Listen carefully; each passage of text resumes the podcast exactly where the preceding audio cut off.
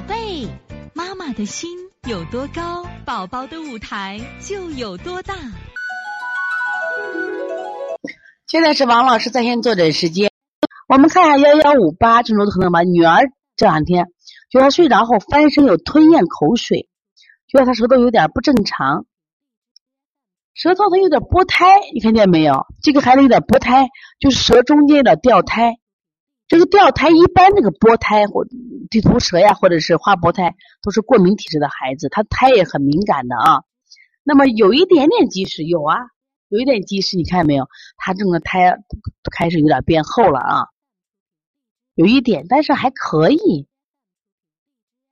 睡着后翻身有吞咽口水的话，如果是经常性的吞咽口水，那么一种口水看他有没有鼻涕，另一种口水就是肾阳不足了，他的气化不好。